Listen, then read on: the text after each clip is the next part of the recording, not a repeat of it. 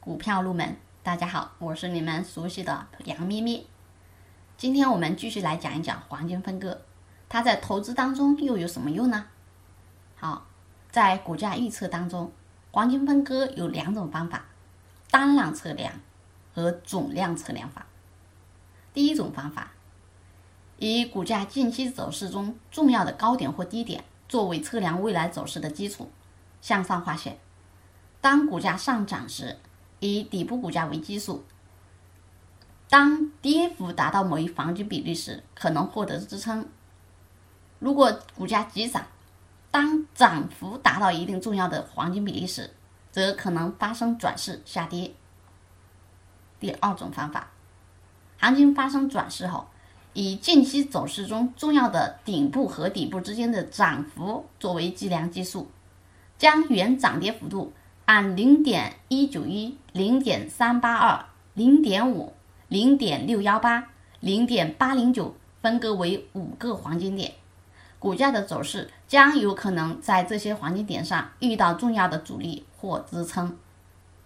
举个例子，当下跌行情即将结束，某个股票最低价是十块钱，那么当它反转向上涨时，我们可以计算出它的各种压力位，比如。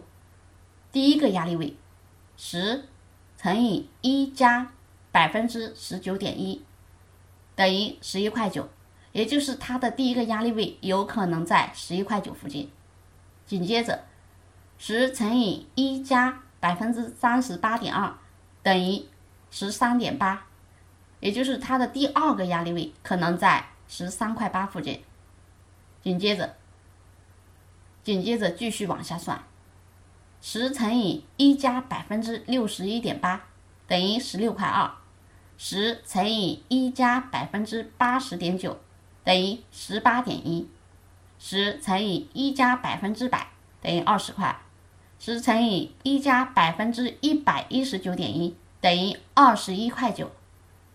据此继续推算下去，我们可以知道它每涨一个台阶，每涨一个幅度，大概会在多少价位。可能会获得压力，那么实际情况中，我们再按照股价的一个变动情形做一些斟酌就可以了。如果上升行情结束，那么它跌下来，那么跌到哪里有可能会获得支撑呢？还是举个例子，比如某股票最高涨到三十块，当它下跌时，我们同样也按黄金比例来计算一下。